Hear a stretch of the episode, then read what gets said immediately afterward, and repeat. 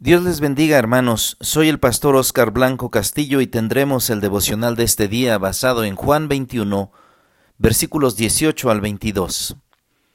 Seguir a Jesús es evidencia de que le amamos. Dice así la palabra de Dios. De cierto, de cierto te digo, cuando eras más joven te ceñías e ibas a donde querías, mas cuando ya seas viejo, extenderás tu mano y te ceñirá otro, y te llevará a donde no quieras esto dijo dando a entender con qué muerte había de glorificar a Dios, y dicho esto añadió, Sígueme. Volviéndose Pedro vio que le seguía el discípulo a quien amaba Jesús, el mismo que en la cena se había recostado al lado de él, y le había dicho, Señor, ¿quién es el que te ha de entregar? Cuando Pedro le vio, dijo a Jesús, Señor, ¿y qué de éste? Jesús le dijo, Si quiero que él quede hasta que yo venga, ¿qué a ti? Sígueme tú. Después de haber dejado a Pedro la encomienda de pastorear a sus ovejas, ahora Jesús le da un aviso especial. Pero Pedro quiere desviar su atención haciendo otras preguntas. Pero lo importante es obedecer a Jesús en todo tiempo. En primer lugar, veamos dos puntos de este devocional. Sea que vivamos o que muramos, somos del Señor. De cierto, de cierto te digo, cuando eras más joven te ceñías e ibas donde querías, mas cuando ya seas viejo extenderás tu mano y te ceñirá otro, y te llevará a donde no quieras. Esto dijo, dando a entender con qué muerte había de glorificar a Dios, y dicho esto añadió, Sígueme. Pedro debió sorprenderse por las palabras de Jesús, ya que recién había hablado de su ministerio y ahora hablaba de su muerte. Cuando Pedro era más joven, iba donde quería, desplazándose sin restricción, pero cuando se hiciera viejo extendería sus manos, pidiendo ayuda. Lo ceñirá otro. Significa que Pedro sería atado como un criminal condenado. Llegará el día que Pedro estaría bajo el control total de ejecutores romanos que lo llevarían a donde no quisiera ir, a la muerte. Se hace alusión de esto en la segunda carta de Pedro, y las palabras de Jesús confirman la tradición de la iglesia primitiva en cuanto que Pedro fue crucificado al revés. Pedro anunció cómo iba a morir, pero su muerte sería para la gloria de Dios. Pedro pudo soportar esto solo por la ayuda de Jesús. Pero hay una gran enseñanza de Jesús aquí. La juventud y las fuerzas se acabarán, y algún día vamos a morir.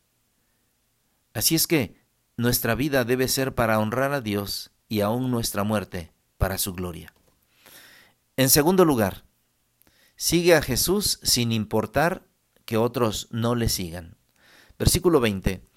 Volviéndose Pedro vio que le seguía el discípulo a quien amaba Jesús, el mismo que en la cena se había recostado al lado de él y le había dicho, Señor, ¿quién es el que te ha de entregar? Cuando Pedro le vio, dijo a Jesús, Señor, ¿y qué de éste? Jesús le dijo, Si quiero que él quede hasta que yo venga aquí a ti, sígueme tú. El discípulo a quien amaba Jesús comúnmente se cree que es Juan el, Juan, el escritor de este libro, de este Evangelio. Pedro preguntó, ¿y qué de este? Pedro quería saber si Juan también tendría que sufrir una muerte violenta. Pero ¿qué le dijo el Señor? Si quiero que él quede hasta que yo venga, que a ti, sígueme tú. El Señor dijo a Pedro que debería preocuparse por la voluntad de Dios en relación a sí mismo y no por su voluntad en cuanto a los demás. Aquel discípulo no moriría. Era un rumor que Jesús regresaría antes de que Juan muriera. Pedro preguntó a Jesús cómo moriría Juan. Jesús le contestó que no debía preocuparse por eso. ¿Sabes una cosa? Tendemos a comparar nuestra vida con otros, sea para relacionarse a nuestro nivel de devoción, queremos hacer comparaciones o queremos cuestionar y queremos decir la injusticia de Dios. Jesús nos contesta en la forma que lo hizo a Pedro, ¿qué a ti? Sígueme tú. Déjame dejarte este desafío en estos dos puntos que hemos visto. La obediencia al mandato de Jesús, cuando Él dice sígueme, es el asunto más importante en la vida de todo cristiano. Así como Jesús siguió la voluntad de su Padre, así los discípulos deben seguir a su Señor, sin importar si el camino conduce a una cruz o a una experiencia difícil.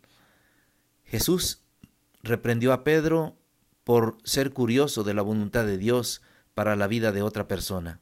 ¿Qué a ti? le dijo, sígueme tú. Algunos discípulos se pueden distraer fácilmente con preguntas innecesarias acerca de la voluntad de Dios, y como resultado están descuidando hacer la voluntad de Dios, que claramente está revelada. Los planes de Dios para los cristianos verían y sus motivos son a menudo desconocidos. Pedro sabía comprometerse con lo que Dios tenía para él. Él debía comprometerse con esto. Sin tomar en cuenta lo que su futuro, su futuro le deparaba, Jesús le dijo a Pedro que lo siguiera. Podemos enfrentar con temor e, e incertidumbre el futuro, pero podemos estar seguros de que Dios tiene el control y debemos seguirle con fe. Obedecer a Jesús constituye la primera evidencia que lo amamos y somos sus discípulos. Nuestra decisión de obedecer es la clave para comprender las realidades espirituales de las Escrituras. Sigamos a Jesús. En cada uno de estos estudios que hemos visto del Evangelio de Juan, encierran una gran enseñanza. El discípulo de Jesús ha recibido testimonio. El discípulo de Jesús ha visto las maravillas. El discípulo de Jesús debe obedecer a Jesús y es una de las formas de decirle, Señor, te amo. Porque él ha dicho, ¿por qué me dices Señor, Señor, y no haces lo que yo digo?